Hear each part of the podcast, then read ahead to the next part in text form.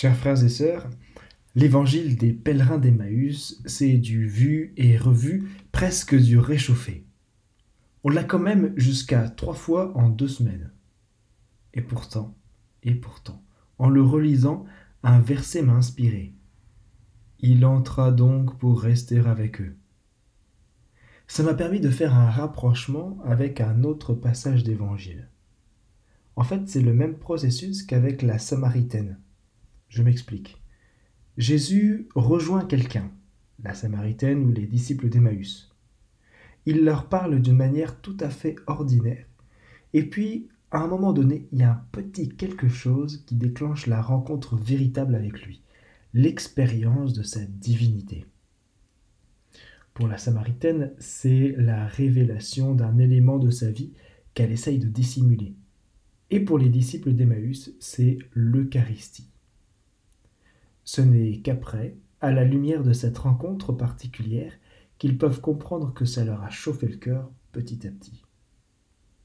Autrement dit, il faut un long temps d'éveil spirituel avant de déclencher une conversion. Ça nous montre bien qu'on a tous un potentiel spirituel en nous. Il suffit de laisser le Seigneur entrer pour faire l'expérience de sa rencontre comme chez les disciples d'Emmaüs ou chez la Samaritaine. Pour nous, le but, c'est de déployer ce potentiel chacun à sa manière. Et pour ça, on peut partir de trois questions. Première question, euh, qu'est-ce qu'on a sous la main?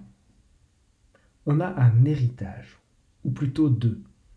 C'est ce qu'explique Saint Pierre dans la première lecture on est héritier de la promesse faite à David et de la promesse de Jésus.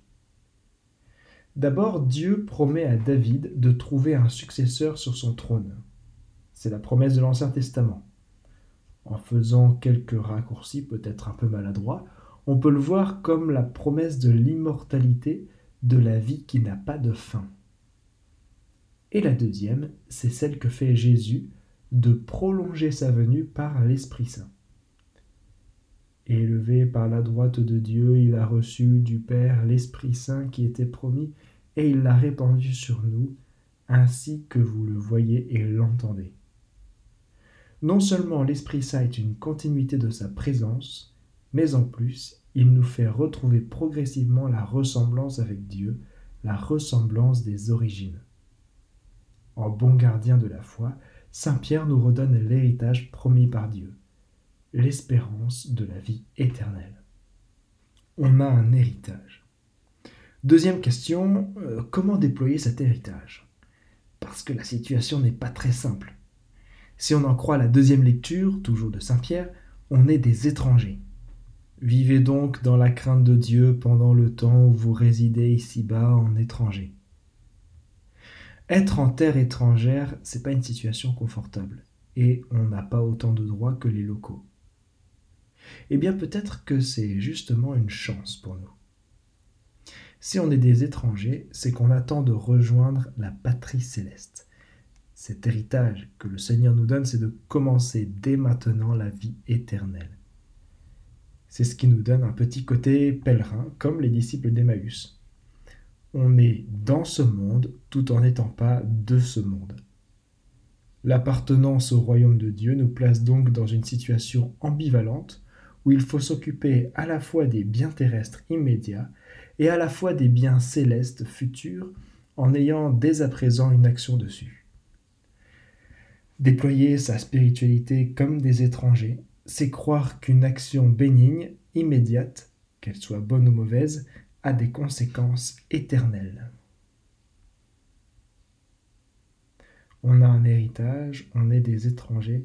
Troisième question, de quoi a-t-on besoin? On a besoin de temps.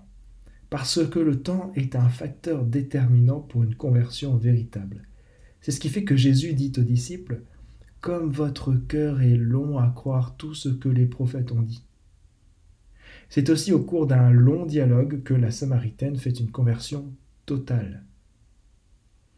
Pour des événements importants de la vie, nous aussi on a besoin de ce temps pour réaliser ce qui nous arrive par exemple à l'occasion d'un deuil, d'un traumatisme ou de l'accomplissement d'un rêve, ou bien d'autres événements positifs. Pour une conversion intérieure, on a besoin de temps.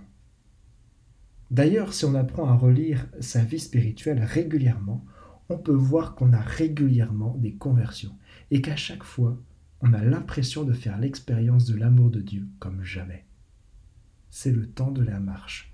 C'est le temps d'une réconciliation intérieure avec l'abandon d'une vieille croyance, l'abandon de préjugés, pour laisser place à la réalité qu'on ne veut pas forcément voir, mais qu'il faut bien accueillir un jour. Le juge le plus intransigeant et le plus dur qu'on doit affronter chaque jour et qu'on aura à redouter à la fin de sa vie, c'est soi-même, parce qu'on est lent à croire. On a besoin de temps pour apprivoiser ce juge, pour lui montrer que tout est possible avec la foi. On a un héritage, on est étranger, on a besoin de temps. Conclusion. Est-ce que vous imaginez le potentiel spirituel que vous avez en vous-même? Il est gigantesque. Bien trop souvent, on se limite à voir ou à faire ce qu'on croit voir ou ce qu'on croit pouvoir faire. Mais la personne humaine est bien plus que ça.